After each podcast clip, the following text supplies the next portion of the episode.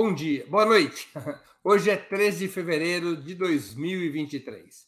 Está no ar mais uma edição do programa Outubro. Outubro agora é apresentado ao vivo de segundas às sextas-feiras a partir das 19 horas. Cada edição tem um trio fixo de convidados, homens e mulheres que representam o que há de melhor na análise sobre os acontecimentos nacionais e internacionais. Hoje teremos a participação de Maria Caramês Carlotto, professora de Sociologia e Relações Internacionais na Universidade Federal do ABC. Gabriel Casoni, editor do site Esquerda Online, sociólogo e mestre em História Econômica pela Universidade de São Paulo.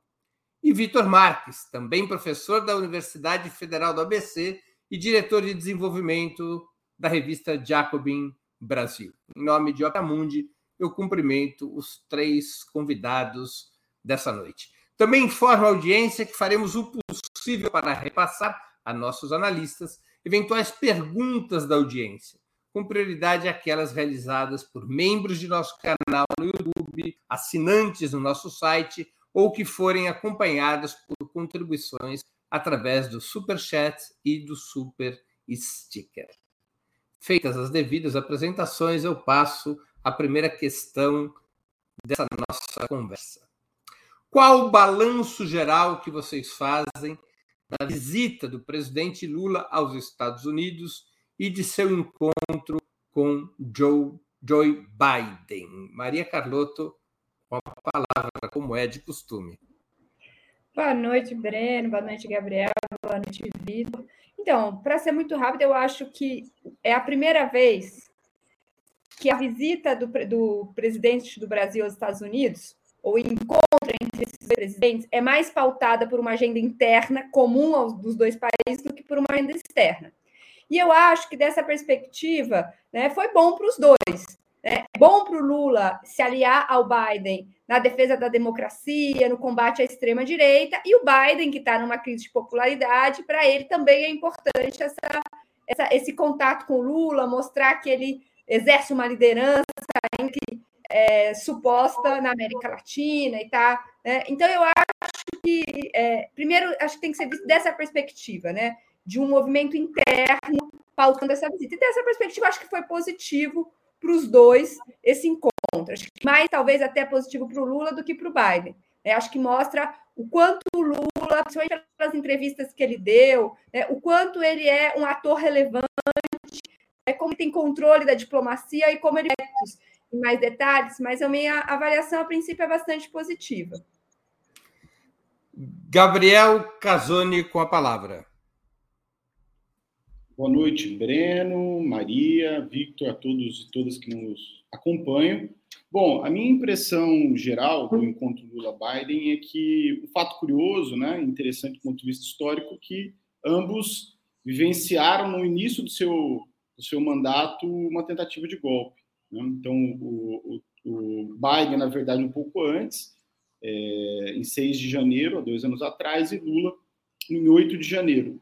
Então, esse, essa identidade, né, esse traço comum, que foi a tentativa de golpe do Trump no Capitólio e a tentativa de golpe bolsonarista em 8 de janeiro desse ano, é, digamos, estabeleceu uma unidade política nesse aspecto entre o governo brasileiro e o governo norte-americano dos democratas. Tanto que é, um aspecto central desse encontro foi é, a questão é, da extrema-direita, dos ataques à democracia, é, e, e, houve, claro, desse ponto de vista, uma unidade importante no discurso entre é, tanto de Biden quanto de Lula, e isso também esteve presente no comunicado oficial né, é, do, do, encontro. É, que, que foi colocado. Outro tema também que de convergência, ao menos no discurso, é a questão ambiental, em que tanto o Biden se coloca a agenda ambiental como um elemento importante do, do da sua gestão, e o governo Lula que assumiu é, também tem a questão da defesa da Amazônia e da transição energética como um dos seus aspectos centrais, e a, a tragédia, o genocídio de Yanomami, a questão da Amazônia, está no centro é, da pauta política do governo, foi outro tema de, de grande importância. Eu acho que um outro, um terceiro aspecto de bastante relevância, e aí é onde mora talvez, é, onde ficou presente a principal polêmica, a diferença entre eles, a questão da guerra entre Rússia e Ucrânia, né? Aí há uma diferença importante, ainda que no discurso é, não tenha transparecido dessa forma, entre os dois, os dois governos. Acho que é um outro, outro aspecto relevante para a gente depois abordar, aprofundar nessa, nessa análise. Então, se deu, digamos, de modo. O Lula foi recebido né, de, de com, com, notoriedade pelo Biden, teve um destaque importante, pelo menos na imprensa brasileira, esse encontro. Acho que inaugura, depois da visita do Lula à Argentina e Uruguai, um, uma guinada, né, consolida uma guinada na, na linha diplomática do país após é, o governo Bolsonaro e marca, eu acho, coloca as bandeiras centrais da política externa do governo Lula. Né? Então, acho que deu também para a gente perceber alguns elementos que configuram, ou parecem configurar, que vai ser a agenda externa do governo Lula. Vitor Marques, sua vez. Olá, companheirada, um prazer estar novamente aqui no Outubro, de novo com a minha colega, amiga Maria Carlotto, o Gabriel não conhecia antes, agradeço o convite, estou sempre à disposição. É, primeiro notar que essa, na verdade, foi uma visita muito rápida, né? Ela é. Assim, foi, e, e o, o, Lula sempre falou, o tempo todo falou, eu estou indo conversar com o Biden. É isso que ele estava querendo conhecer, se entrosar, saber como é que. Né? Essa é uma, é uma visita tradicional, faz sentido que um presidente do Brasil né, se encontre com o presidente dos Estados Unidos. Geralmente se fala assim as grandes democracias no, no, no hemisfério, né, mas são países importantes é, nas suas áreas de influência. E, evidentemente, os Estados Unidos continua sendo a potência hegemônica global. Acho que uma coisa que o, o, o Lula gostaria de fazer, e, e nesse sentido teve muito sucesso, é estabelecer uma espécie de parceria do Biden contra a extrema-direita, que é um problema que eles têm lá. Né? A invasão do Capitólio mostra isso, o interesse que eles têm em enfrentar o trumpismo. E aqui o bolsonarismo sempre mimetizou muito o movimento trumpista, né? o, o populismo reacionário de direita americano tem suas influências culturais aqui no nosso, na nossa própria extrema-direita. Então, é certamente de interesse de ambos né, estabelecer formas em comum de, de combater essa ameaça né? Talvez uma coisa que, que faça sentido depois para a gente pressionar é que o, o Bolsonaro não fique usando os Estados Unidos como uma plataforma, um lugar seguro para fazer articulação política e de tentar desestabilizar o Brasil. Então, nessa pauta, acho que a coisa caminhou bem, mas o Lula, nos, nos vários discursos que fez, sempre fez questão de ressaltar o, o elemento da governança global, sobretudo no que diz respeito à questão climática. E aí, realmente, o Brasil tem tudo para ser o protagonista, seja pelo. O Lula também ressaltou isso, né? A floresta tropical brasileira, que é uma responsabilidade nossa.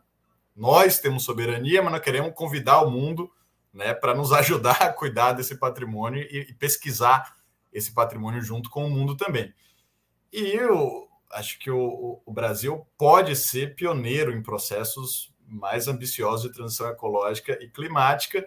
Esse é um tema que apareceu no programa do Biden também, e apareceu muito pela pressão de uma nova esquerda americana, né? que hoje existe algum, alguns setores ligados ao Partido Democrata, ou outros fora do Partido Democrata, mas pressionando o Partido Democrata, que tem alguma conexão, por exemplo, com, com o senador Bernie Sanders, que não é um senador democrata, né? um senador independente, pelo menos é assim que ele sempre se apresenta, até hoje.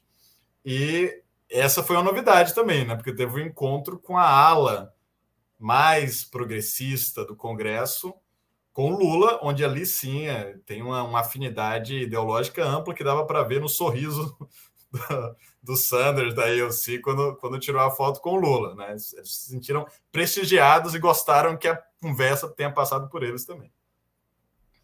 Vamos a mais uma pergunta.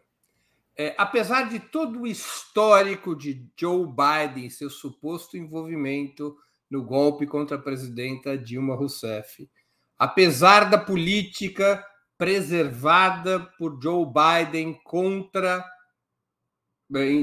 mantendo as sanções contra a Venezuela e o bloqueio contra Cuba, ainda assim, o presidente Lula fez uma avaliação extremamente positiva de seu par norte-americano em um tweet, está na tela, no qual afirmou que era o ocupante da Casa Branca mais próximo dos trabalhadores e eh, dos sindicatos. Ele, a, a expressão literal foi Biden é o presidente dos Estados Unidos que mais tem ligação com os trabalhadores. Eu venho do movimento sindical. E isso deu uma liga. Como vocês interpretam essa afirmação? Um mero gesto diplomático ou a expectativa de uma aliança mais sólida, inclusive do ponto de vista geopolítico, com Biden e o Partido Democrata? Com a palavra, Gabriel Casoni. Bom, Breno, eu é claro que não, não seria equivocado da parte do Lula uma postura agressiva no encontro diplomático, sendo depois do governo Bolsonaro e havendo alguns elementos importantes em comum. No entanto, acredito que o Lula exagerou no, no, nos elogios ao, ao Biden. Né? É, é, claro que o Biden, na contraposição com a política do Trump nos Estados Unidos, tem um discurso é, voltado, algumas ações é, em diálogo com a classe trabalhadora norte-americana, com algumas pautas sindicais nos Estados Unidos. Então, não é uma afirmação totalmente equivocada, mas sabe-se que, que, que, o Biden o Partido Democrata, a direção do Partido Democrata, é fundamentalmente um, um, um partido conduzido, dirigido por grandes grupos é, da, da, classe dominante norte-americana e que, portanto, é, é, não seria um, um exagero é, e um equívoco pensar o Biden como um representante dos, dos trabalhadores. É, então, acho que o Lula passou um pouquinho do tom nesse elogio ao, ao Biden e penso também que ficou ausente é, no discurso do Lula, ou, que, ou, ou ao menos o que é, apareceu publicamente, é, em relação a uma solidariedade latino-americana e uma crítica é, às sanções norte-americanas e ao bloqueio a Cuba e às sanções à Venezuela. Eu acho que o governo brasileiro poderia ter deixado transparecer, é, a, em relação ao encontro, um posicionamento do Brasil é, contrário a essas sanções, porque nós sabemos que há pouco tempo atrás, não só em governos republicanos, né, houve patrocínio de tentativas golpistas e uma linha de ingerência, estrangulamento de Cuba é, e também na Venezuela, é, é, é evidente que necess é necessário cuidados diplomáticos, mas acho que o governo brasileiro poderia ter transparecido uma posição e isso ficou ausente no comunicado, nas declarações é, em relação a esse encontro. Ainda que isso não, não fosse o centro né, é, da agenda do encontro, é, penso que seria importante é, ter, ter havido essa, essa colocação do governo em relação a esse, a esse tema. Né? Então, acho que foi um ponto um ponto negativo. É, houve pontos positivos esse encontro, a ênfase no combate à extrema-direita, ao fascismo, um forte compromisso ambiental do, do Brasil, sem abrir mão da soberania da, da Amazônia é, e sobre os nossos recursos naturais, a posição do Lula sobre o envio de armas à, à Ucrânia, mas acredito que o Lula errou, exagerou nos elogios ao Biden e faltou uma mensagem de solidariedade ah, contrária às sanções a Cuba, ao bloqueio e às sanções à Venezuela. Vitor Marques com a palavra. Olha, o Joe Biden é uma raposa velha do poder imperial, é uma encarnação do, do establishment americano, né, nesse que é, digamos assim, o, o segundo mais entusiasmado partido capitalista, né, porque tanto o Partido Democrata como o Partido Republicano são partidos do capital. Né? É, e o, o, Biden, na verdade, historicamente, ele é uma figura conservadora, não é uma figura que está no lado dos progressistas do Partido Democrata, mas também é uma figura bastante oportunista no sentido que ele se adapta ao tempo. Né? Ele é eleito muito jovem, com 29 anos, em 1972, como senador, e ficou senador desde então, passando pelos vários ciclos políticos diferentes da, da, né, do, dos Estados Unidos e se adaptando muito bem a eles. Né? Então, na época que o neoliberalismo fica mais em ascensão também, você revê as políticas tipo New Deal, ele se aproxima da da fração mais próxima ali aos Clinton, por exemplo. Por que eu estou falando isso? Porque agora o Joe Biden tem dado também indícios que ele quer retomar algo de inspiração rooseveltiana. Talvez seja isso que o, que o, que o Lula está fazendo referência. De fato, ele fez um, um discurso público há algumas semanas atrás, exaltando o sindicalismo, né? o que é coisa muito rara de um presidente americano fazer. E nas últimas décadas, a popularidade dos sindicatos estava muito em baixa. Mas agora, nos últimos anos, os, os, sindicatos nos Estados Unidos passaram a ser mais populares do que as empresas capitalistas nos, nas pesquisas de opinião. Tá? Então, de certa maneira, o Biden está dialogando com isso e tem dado indicações que gostaria de fazer né, projetos de lei que favoreçam a sindicalização. Provavelmente o Lula ouviu algo semelhante a isso na reunião que ele fez com a FLCO, que é uma, a central sindical norte-americana. E o Lula, acho que de maneira muito saudável, essa foi uma coisa que até impressionou positivamente o Sanders, né? mas ele faz isso sempre. Toda vida que ele vai numa viagem internacional, antes de ser presidente, e agora sendo presidente também, ele se reúne com o movimento sindical. Então, ele re se reuniu com o movimento sindical nos, nos Estados Unidos e deve ter ouvido do movimento sindical né, que o Biden tinha feito esses discursos pró-sindicato, o que de fato fez. O que não significa que o Biden não é uma figura imperial, defensor dos interesses da classe capitalista norte-americana, mas que, em algum sentido, sente a pressão da esquerda ou dos setores progressistas do Partido Democrata contra o neoliberalismo. Né? E, e, de certa maneira, essa atenuação de algumas políticas neoliberais, o que não significa atenuação de políticas imperiais, Está tá presente um pouco no discurso do Biden. Muito bem. Maria Carlotto com a palavra. Então, Breno, para ter um alinhamento estratégico de mais longo prazo entre o Brasil é, e os Estados Unidos, ou entre o Lula e o Partido Democrata, eu acho que tinha que ter tido um alinhamento maior em três temas que não teve. O primeiro é a guerra da Ucrânia, que se é bem verdade que o Lula, de certa maneira, cedeu ao reconhecer que o Putin errou, ferindo a soberania territorial da Ucrânia, e isso aparece no comunicado oficial, né? Ele frisou o tempo inteiro que é preciso pôr fim à guerra e que a guerra só termina com uma negociação que reconheça as razões da Rússia. Ele frisou isso nas entrevistas. Então, não houve alinhamento neste ponto.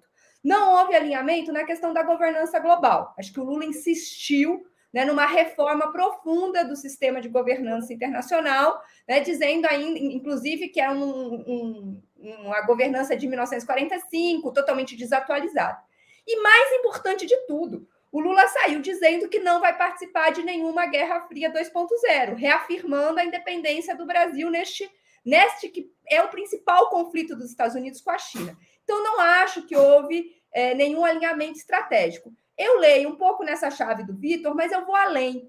O Lula, antes de ir para os Estados Unidos, na primeira entrevista exclusiva que ele deu é, como presidente para Natuzaneri, ele fez uma fala né, dizendo que ele ia para os Estados Unidos conversar com o Biden sobre a importância de enfrentar a extrema-direita, ou defender a democracia, né, enfrentando o neoliberalismo. Ele não falou com essas palavras, mas foi exatamente isso que ele disse. Ele falou: não é possível que a gente seja capaz né, de defender a democracia se a democracia não dá dignidade para as pessoas. E dignidade é emprego, dignidade é condições de vida e assim por diante. Então, eu acho que o Lula fez esse um gesto, né? O Lula tem essa, essa, essa diplomacia dele, né? De, eu acho que ele fez um gesto para o Biden, mas fez um gesto no sentido da agenda que ele acha que, que é preciso é, enfrentar, que é a agenda dos direitos trabalhistas, dos direitos sociais.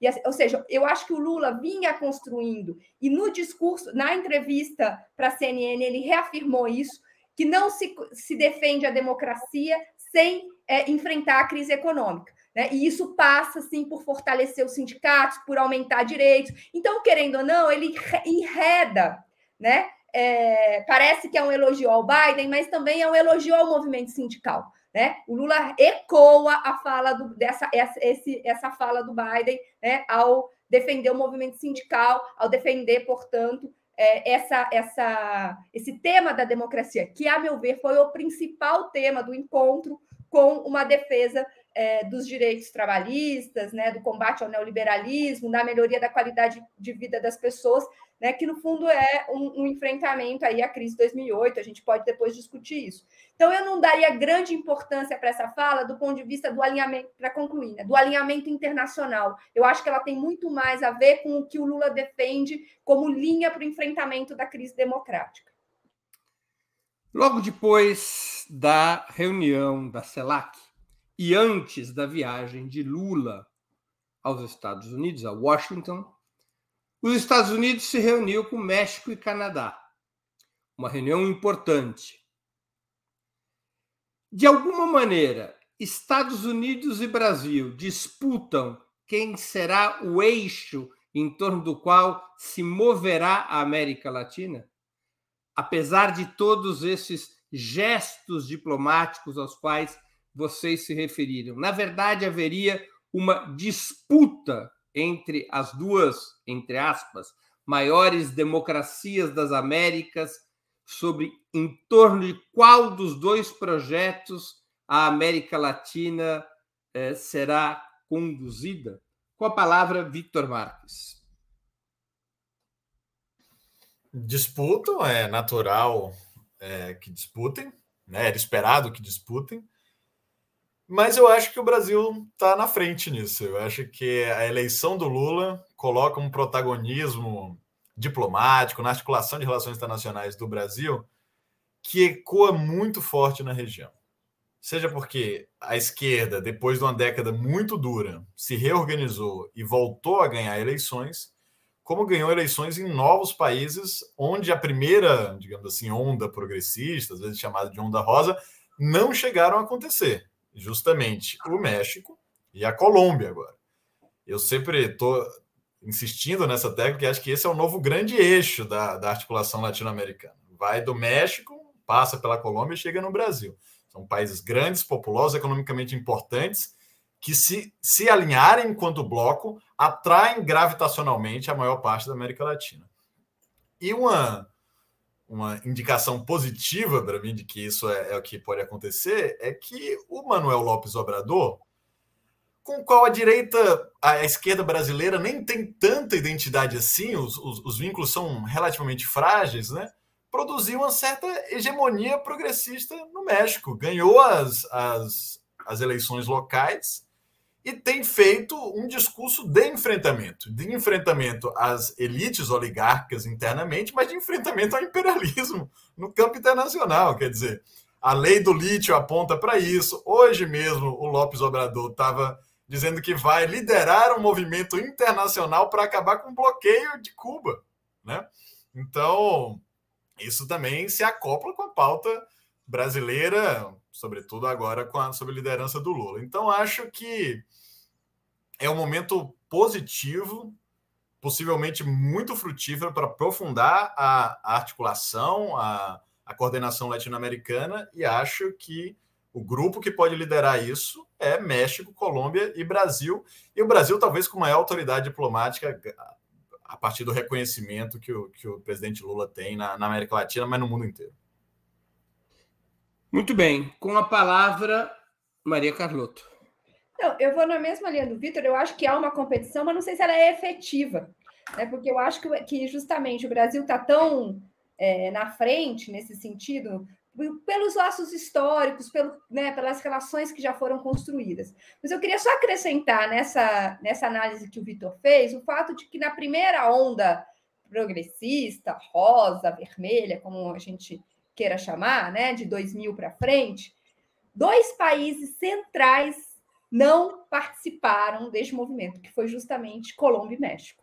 Né? E o México, muito importante nessa. A Colômbia, pelas relações militares históricas com os Estados Unidos, né? e tem, teria uma importância, e o México, né, por ser a segunda maior economia da América Latina. Então, neste momento, né, é, por mais que o, a, a esquerda brasileira não tenha tantas relações assim com o Lopes Obrador, mesmo que o equilíbrio de forças na Colômbia seja muito frágil, né? Vamos lembrar que a eleição foi muito disputada, muito parecida com a eleição brasileira. O fato é que a, o, fa, o fato é que a, a entrada da Colômbia e do México neste novo movimento dá um, gera um potencial de transformação maior do que a, primeira onda progressista, na minha avaliação, né? porque realmente são dois países muito importantes. É, agora, acho que tem, é, só para concluir, eu acho que tem uma, uma complexidade muito grande na geopolítica contemporânea, né? porque neste projeto é, que seria liderado pelo Brasil, né, o que está em questão? É um alinhamento direto com a China? Não me parece. Né? Eu acho que o Lula está tentando construir, é, embora né, tenha aí a indicação da Dilma para o BRICS, aponta isso, né? Uma, um, a fala dele de que não vai participar de nenhuma guerra é, fria 2.0, as faz acenos para a China, não me parece que o que o Lula quer seja um alinhamento automático com, a, com esse bloco. Acho que ele está querendo construir um, um, um, quase que um poder, uma força gravitacional própria, me parece, né? É, ou muito autônoma, digamos assim, né? com relações importantes com vários players, os Estados Unidos, a União Europeia, a América Latina e a China e o seu eixo, né? É, mas ele está tentando se equilibrar né, nessa, nessas forças. E eu acho que outros países da América Latina né, têm é, uma relação com a China mais próxima, me parece. Mas isso a gente pode é, depois avaliar com mais calma. Mas acho que para responder à pergunta do Breno, acho que tem uma, uma disputa, mas acho que num equilíbrio de forças muito desigual neste momento para os Estados Unidos, diferente do que foi em outros contextos.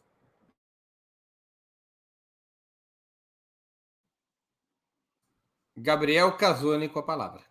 É, aproveitando a linha de raciocínio da, da, da Maria, é, eu vejo que, bom, Lula apresentou e até falou numa entrevista né, ao Jornal Nacional, que, onde transparece uma posição, uma linha de equidistância no conflito entre Estados Unidos e, e China. Né? É, porque eu acho que essa posição do governo brasileiro, né, digamos, de uma relativa equidistância buscar um bom relacionamento com os Estados Unidos e, ao mesmo tempo, com, com China, sem assumir um lado nessa disputa de grande envergadura, né? na realidade, é, um, uma crise na ordem mundial, no sistema internacional de Estados, há uma, uma relativa decadência dos Estados Unidos enquanto potência imperialista hegemônica e uma ascensão da China, é, do ponto de vista econômico, do ponto de vista tecnológico, é, buscando o seu lugar né, enquanto potência e os Estados Unidos tentando conter o avanço chinês. Isso estabelece um conflito é, é, de grande importância que certamente vai determinar o quadro geopolítico nas próximas décadas. Né? E quando a gente olha o reflexo dessa disputa global é, na América Latina, né, nós vamos ver também que há um reflexo direto porque a China já se estabeleceu como principal parceiro é, comercial é, dos países latino-americanos. Eu não sei se a exceção do México, creio que a exceção do México, a China já é, é, é a, a, principal compradora é, de exportadora de produtos, né? Acho que tô, é, certamente a, na América do Sul, mas também na América Central, acho que a China já avançou bastante né? O que coloca o bloco latino-americano numa posição é, importante nesse, nesse conflito. Eu acho que a América Latina não é, é digamos, não está na lista de prioridades da, da agenda externa norte-americana. Os Estados Unidos, como grande, uma potência hegemônica, como é, do, do, imperialismo, da ordem capitalista internacional, é, é, a América Latina ocupa um lugar secundário mas tem, a partir da disputa com a China, né, uma busca de, de, disputa de interesse, de influência. Né, porque se a gente for ver a política do Biden, né, há um grande programa em curso nos Estados Unidos de repatriar indústrias, trazer investimentos produtivos aos Estados Unidos, pode significar também a alocação de capital produtivo norte-americano em países latino-americanos. É, é, ou seja, porque no sentido de uma reconfiguração das cadeias de valor, há uma progressiva saída de capital ou de redução de investimento norte-americano na China, e, e, esse investimento pode ser é, alvo de política externa, né, para influência é, na, na, na, América Latina, de investimento em indústrias e, e tudo mais. Então, creio que, só para finalizar o raciocínio, que é, é, o Brasil pode, junto aos demais países latino-americanos, acho que seria interessante conformar uma linha é, é, é, é uma linha própria, autônoma, diante desse enfrentamento entre China e Estados Unidos, buscando os interesses dos povos latino-americanos. Muito bem. Vamos a mais uma questão. O presidente Lula, em entrevista à CNN dos Estados Unidos e ao Jornal Nacional da Rede Globo, voltou a insistir na tese de que a América do Sul deveria formar um bloco com a Europa para fazer frente à crescente polarização entre Estados Unidos e China. Isso não tem sido, isso não é uma novidade nas declarações do presidente Lula e de outras autoridades do governo brasileiro. Qual é a interpretação e análise que vocês fazem a esse respeito da prioridade de uma aliança entre América do Sul e Europa frente ao cenário cada vez mais polarizado entre Estados Unidos e China?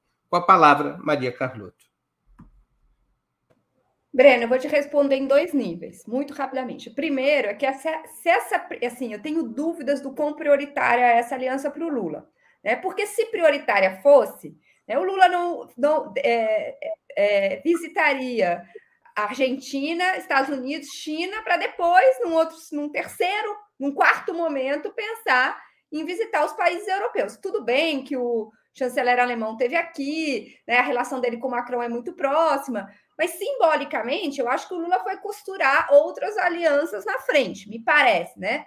É, então, assim, eu, primeiro eu tenho dúvida, é né, claro que no discurso né, tem sido feito esse discurso de que é uma aliança importante para fortalecer a América Latina, ele tem apontado né, é, que quer retomar o acordo comercial, mas me parece mais né, uma, é, um, um, uma, um aceno nesta direção da autonomia, da soberania, da equidistância do Brasil em relação aos conflitos e da América Latina por tabela, do que exatamente uma prioridade de fato. Porque, de novo, se prioritário fosse, né, eu acho que o Lula estaria construindo com mais rapidez essa ponte. Não me parece que é o caso. Então, o primeiro nível é esse. Eu acho que eu olharia, olharia com um pouco de cautela. Me parece mais um aceno no sentido dessa equidistância que ele quer construir, que é difícil de ser construída, do que uma prioridade de fato né, é, né, nessa aliança. Agora. Mesmo Lula insistindo na retomada, na aprovação do acordo Mercosul-União Europeia, não, mas isso, foi então, mas veja, pelo governo brasileiro durante 15 anos.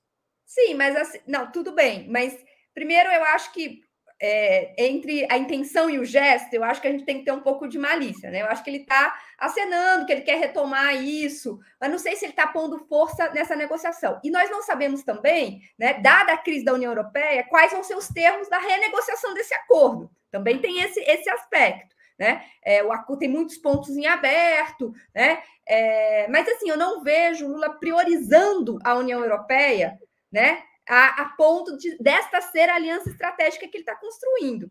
Não me parece isso. Eu acho que é mais um aceno para construir essa posição equidistante. Eu acho que ele quer construir boas relações com todo, com vários players importantes, Estados Unidos, a China, bom, a América Latina, a prioridade absoluta, para, a meu ver, a África, né? Vamos lembrar que ele acenou com isso nos Estados Unidos, né? É, e a própria Europa. Então, me parece que é mais essa, esse jogo do que uma prioridade de fato. Agora, é, isso, isso quanto. Eu, eu, falei que eu ia responder em dois níveis. O primeiro nível é que eu tomaria um pouco de cuidado em, em, em levar esse discurso do Lula ao pé da letra. É isso que eu estou querendo dizer. Eu acho que é um aceno é, no sentido da Europa, né? De ah, a Europa também é importante para nós e pode ser do que exatamente uma prioridade da diplomacia brasileira. Não vejo essa prioridade na agenda dele, né? né nem na, é, no que ele está construindo. Isso é um primeiro ponto. O segundo é que, se for prioritário, eu acho um erro. Né? Porque, veja, uma coisa é você ter boas relações com a União Europeia também. Né? Porque quanto mais o Brasil é, fortalecer essas relações, mais ele se galarita para outras é, parcerias, digamos assim. Então, uma coisa é você ser importante também ter boas relações com a União Europeia. Agora, priorizar a União Europeia não vejo sentido algum, né? Porque é um continente que está enfrentando problemas gravíssimos e que não tem é, o que nos oferecer neste momento, né, é, para que a gente priorize uma relação com eles. Né? Então, eu não acho que isso seja prioridade, e se for, eu considero um equívoco. Com a palavra, Gabriel Casoni. Está sem som, Gabriel. Ah, pronto. Agora foi, né? Eu vejo um sentido é, pragmático do Lula é, nessa afirmação. É, o Brasil se estabeleceu no último período, é, pelo menos a partir do século XXI, como um grande produtor de commodities. Né? A China se tornou o principal parceiro comercial do país e há uma, há uma decadência da participação da indústria de transformação das exportações brasileiras e uma desindustrialização, processo de desindustrialização do país é, já nas últimas décadas. Né? E, e, parece, é bastante perceptível no discurso do Lula uma preocupação em, digamos, reativar o parque industrial do, do, do país. E creio que ele, que a política, o governo vê como uma janela de oportunidade, atração de capital, é, especialmente em torno da agenda ambiental, da transição energética, que o Brasil poderia capturar investimentos externos, é, é, se beneficiando né, é, desses investimentos desse ponto de vista, é, de capital vindo da Europa, da Europa Ocidental, dos Estados Unidos e mesmo da China. Então, acho que esse aceno à, à Europa é, é, visa, creio que, facilitar ou abrir portas para investimentos capitalistas estrangeiros no, no país, em alguma plataforma ambiental, industrial, é, que me parece ser a prioridade do, do, do, governo. Eu não sei se há em curso, e aí sim, concordando com a Maria também, é, me parece seria um erro a busca de uma aliança mais estratégica ainda que o Lula tenha estabelecido uma boa relação com os governos, os principais governos, especialmente com Macron e com Olaf Scholz, né, o chanceler alemão, que veio ao Brasil já, né, uma, uma deferência, ou seja, há uma convergência é, é, significativa entre os dois principais governos é, da União Europeia, né, o governo do Macron e do Scholz uh, na Alemanha. Então, isso sinaliza ou indica uma proximidade maior, não sei se uma aliança estratégica, mas uma convergência de pauta, certamente em torno da questão ambiental, do discurso em defesa da, da, da democracia, é, é, é, é são indicativos disso. No entanto, penso que a linha estratégica principal do Brasil deveria ser é, é, a construção manter uma, uma, uma, posição independente perante os principais blocos. É bom lembrar que o imperialismo ou as grandes potências da Europa Ocidental têm uma relativa autonomia, mas estão subordinadas numa aliança estratégica com os Estados Unidos. Né? É, não é um bloco, um bloco independente, ainda que tenha uma relativa autonomia. Está né? Tá, alinhada com, com, com a potência, com os Estados Unidos. Então, é, é isso. Vitor Marques com a palavra. Olha, nessa eu vou ser bem rápido, que eu acho que eu não tenho nada de muito útil a acrescentar o que já foi dito. A minha concordância com a Maria é total, né? eu interpreto, sobretudo, como um aceno nesse sentido geral da, da equidistância, até da construção de uma multipolaridade. Né? Então, não se, não se apegar ou de, afirmar uma fidelidade a um desses blocos. Mas aí o Gabriel traz um, um elemento que eu acho interessante. A minha impressão é que a, questão climática não é uma questão menor também. Tá certo? Eu acho que isso não, não é apenas um discurso do Lula. Eu acho que o Lula está seriamente entendendo no enfrentamento à questão climática via governança global, tá? E via aliados internacionais, como um caminho de desenvolvimento do Brasil também. Esse é um modelo que ainda não está muito bem formulado, mas ele aparece meio que intuitivamente na cabeça do Lula. Nós vamos precisar de parceiros internacionais para fazer o nosso dever de casa aqui, né, no sentido, inclusive, de preservação da Amazônia, de atingir o desmatamento zero, que é uma coisa que ele tem falado repetidas vezes. Todas as entrevistas ele, ele mencionou o desmatamento zero até 2030.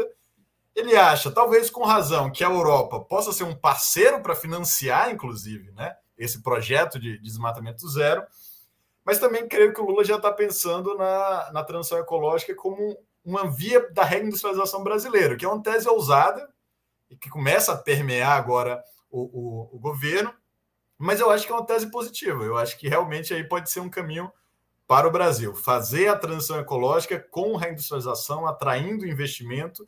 Inclusive, em outros momentos, ele fala, né, alguns membros do governo dão a entender isso, que até a, a questão fiscal, né, o aumento do investimento público pode ser também justificado até do ponto de, até para os mercados internacionais a partir de um compromisso muito sério com a agenda de transição ecológica. Muito bem. Antes de é, continuarmos, eu queria pedir a vocês que contribuam financeiramente com Opera Mundi. Há seis formas de fazê-lo. A primeira é assinatura em nosso site, operamundi.com.br barra apoio. A segunda, se tornando membro pagante de nosso canal no YouTube, basta clicar em Seja Membro e escolher um valor no nosso cardápio de opções. A terceira e a quarta, contribuindo agora mesmo com o Super Chat ou o Super Sticker. A quinta, através da ferramenta Valeu, valeu demais, quando assistirem aos nossos programas gravados.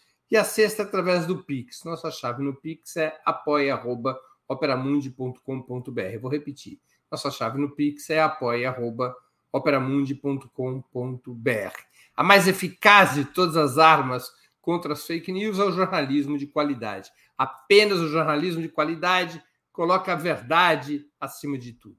E esse jornalismo que a Opera Mundi busca oferecer todos os dias depende da sua contribuição, do seu apoio, do seu engajamento, do seu bolso. Não importa o valor com o qual possa o desejo de contribuir, ele será sempre muito bem-vindo, porque é exatamente este engajamento que permite o desenvolvimento da imprensa independente e de Ópera Mundi. Mais uma questão.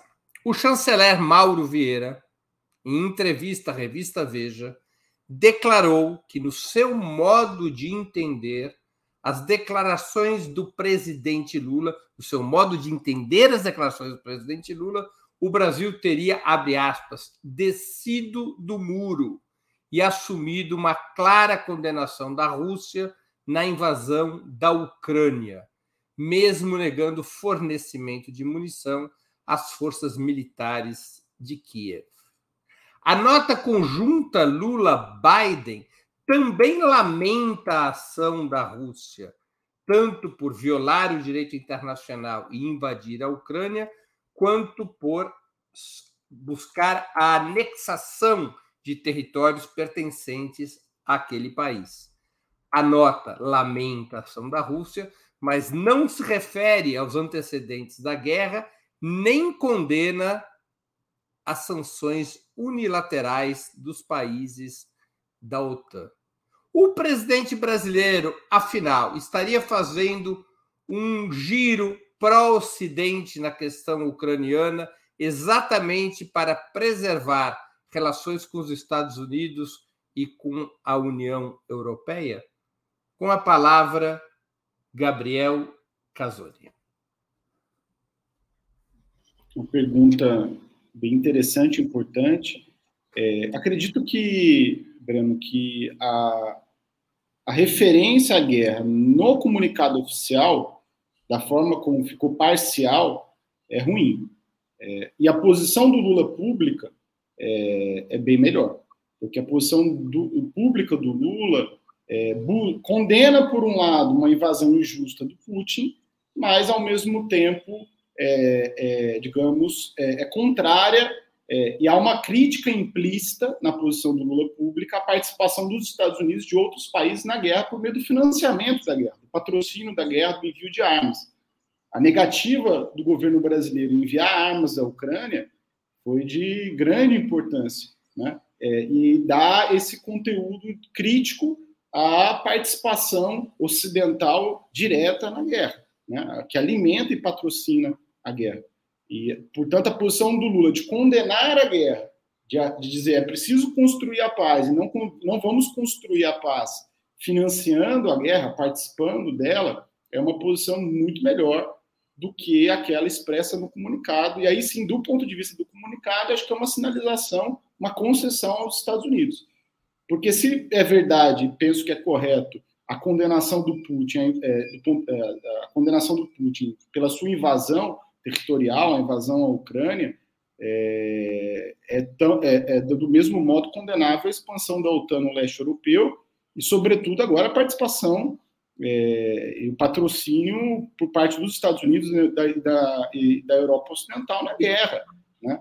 É, não, não, se trata, a rigor, de uma guerra, simplesmente uma guerra entre Ucrânia e Rússia. Está em curso, o exército ucraniano hoje é completamente financiado por armas, canhões, dinheiro vindo dos Estados Unidos, da Alemanha, da França e de outros países. Né? Não é simplesmente uma guerra entre o, o Rússia e a Ucrânia, há uma participação direta da OTAN é, nesse conflito e um interesse direto, porque é do interesse dos Estados Unidos, por meio de, de ajudas bilionárias, é, dessa, desse modo baidativa, a indústria armamentista norte-americana, que é quem fornece as armas, né? então ele paga essas indústrias, a indústria armamentista norte-americana, para enviar armas para a guerra e seus interesses geopolíticos é, de controlar e de colocar a Ucrânia como um, um, Estado submisso aos interesses da OTAN e dos Estados Unidos. Né?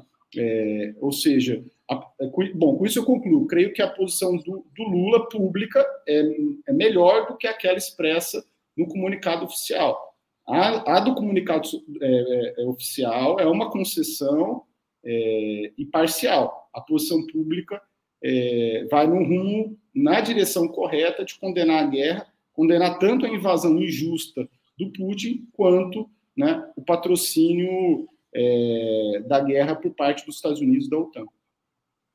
Com a palavra, Victor Marques. Breno, o que me surpreende mais, na verdade, é como, sob intenso assédio das potências ocidentais, o Lula continua mantendo a melhor posição da, sobre a guerra do que qualquer outro chefe de Estado. Né? depois de receber, depois de receber o, o Schutz aqui, depois de receber o telefonema do Macron, depois de falar com a, um dos maiores parceiros comerciais e, e a maior potência militar no nosso hemisfério, né?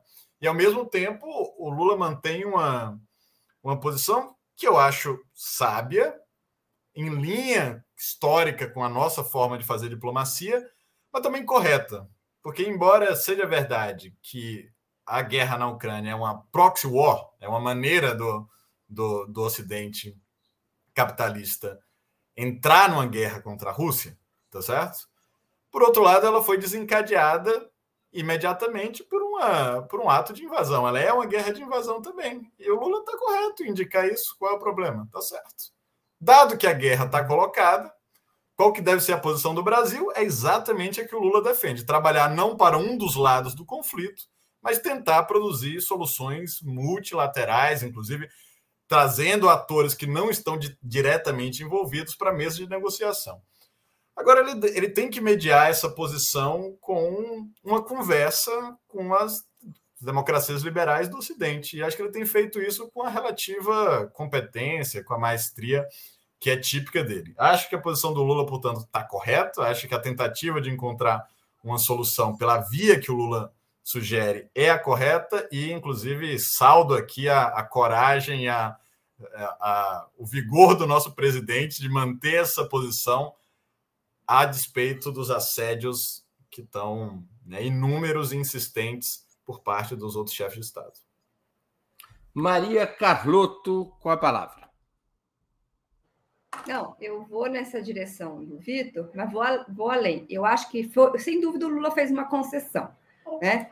Ao reconhecer que foi um erro do Putin ter invadido, é, é, é ferido a soberania territorial ucraniana, como ele mesmo falou.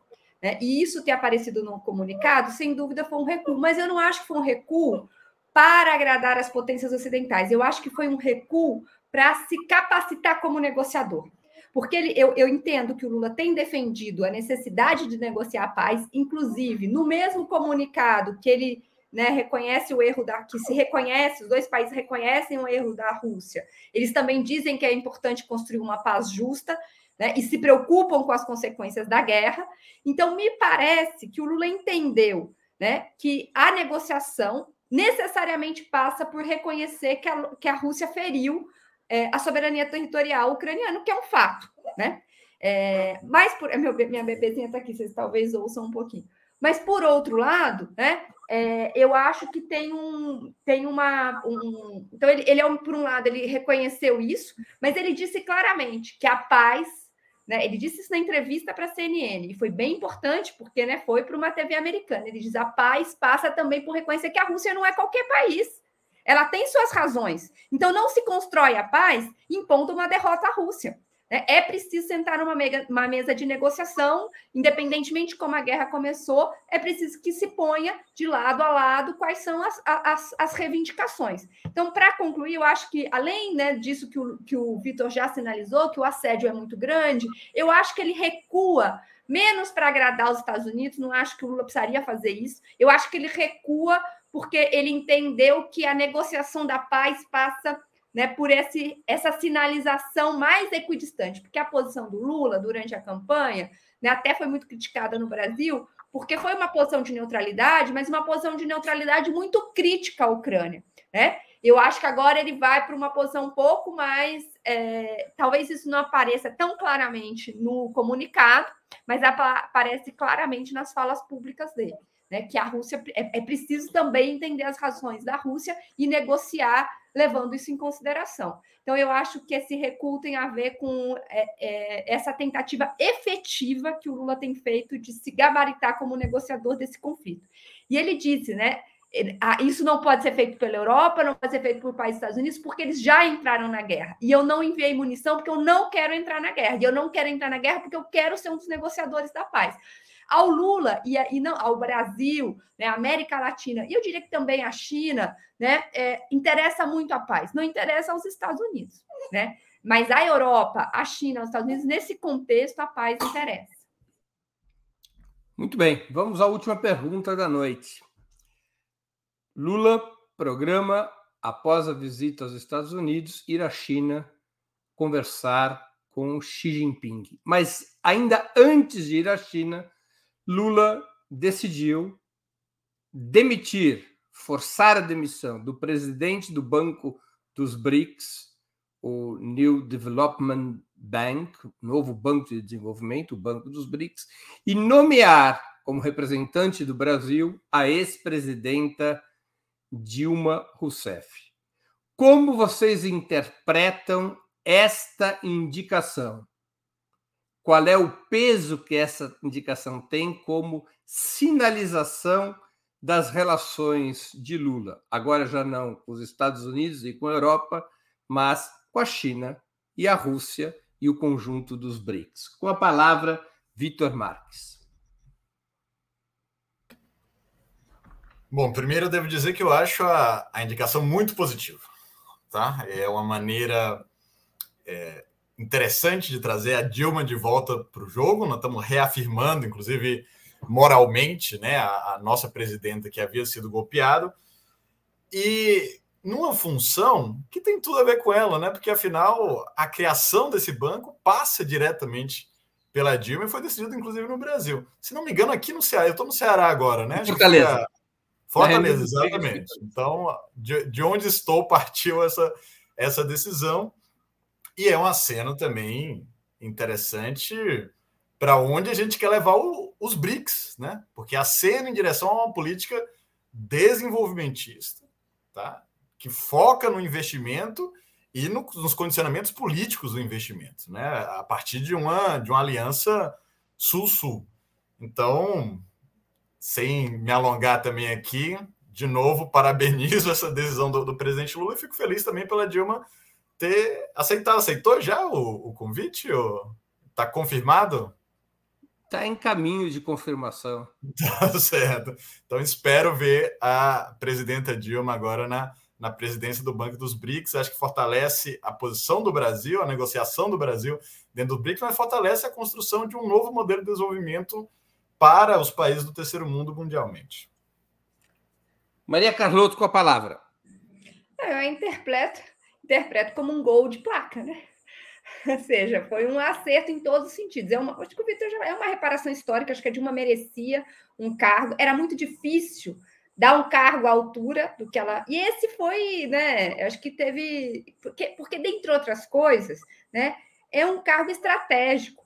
Né? E aí, Breno, eu acho que não faz sentido né, justamente como a gente estava discutindo, achar que a União Europeia é prioridade, né, justamente por esses acenos que o Lula tem feito. Eu acho que pôr a Dilma nessa posição, a Dilma é uma pessoa da extrema confiança do Lula, né, talhada para este lugar, porque ela, ela entende de economia política, entende de China, e, e desenvolveu, né, estava no, no coração dessa tentativa de construir aí uma alternativa para o sistema financeiro internacional, uma saída. Né? Então, eu acho que foi um acerto, não tenho muito a acrescentar o que o Vitor já falou. Gabriel Casoni, com a palavra. Não concordo com o Vitor e Maria, creio que foi um, um, um gol do Lula, é, a indicação da Dilma. É um desagravo, né? Eu acho que ele vem, é parte até de várias declarações dele é, relembrar o que foi o golpe parlamentar e relembrar a, a injustiça que foi cometida com, com, com a Dilma e, e, ganha uma, uma concretização é, ao nomear ela ao banco dos BRICS.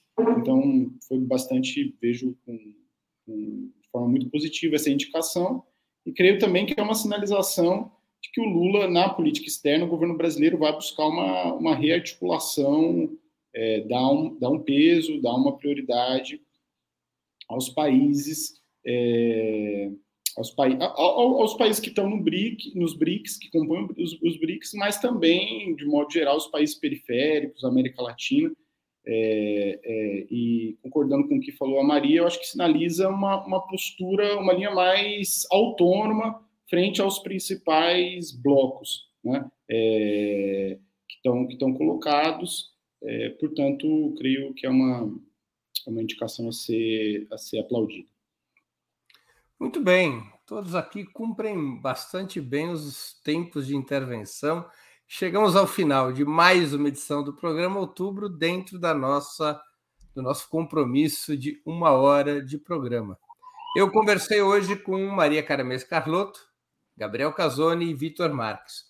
Nós voltaremos a nos ver não na próxima segunda, que é carnaval, e os nossos convidados poderão pular o carnaval à vontade, a nossa audiência também. Esse apresentador, esse humilde apresentador que vos fala, não gosta de carnaval e vai aproveitar para ficar em casa. Mas nós voltaremos. Ninguém é perfeito, ver... Breno. Ninguém é perfeito. Ninguém é perfeito. Nós voltaremos a nos ver, portanto, com a turma das segundas-feiras não na próxima, não no próximo dia 23, mas no dia Dia... Não no próximo dia 20, no dia 27, não é isso? No dia 27, exatamente. Não no dia 20, mas no dia 27 de fevereiro, nós voltaremos a nos ver às 7 horas da noite. Obrigado por ser minha agenda, Maria Carlotto. Eu me confundi mesmo. Eu agradeço então aos convidados e à convidada e a nossa audiência. Boa noite e boa sorte a todos e a todas. Tchau, tchau.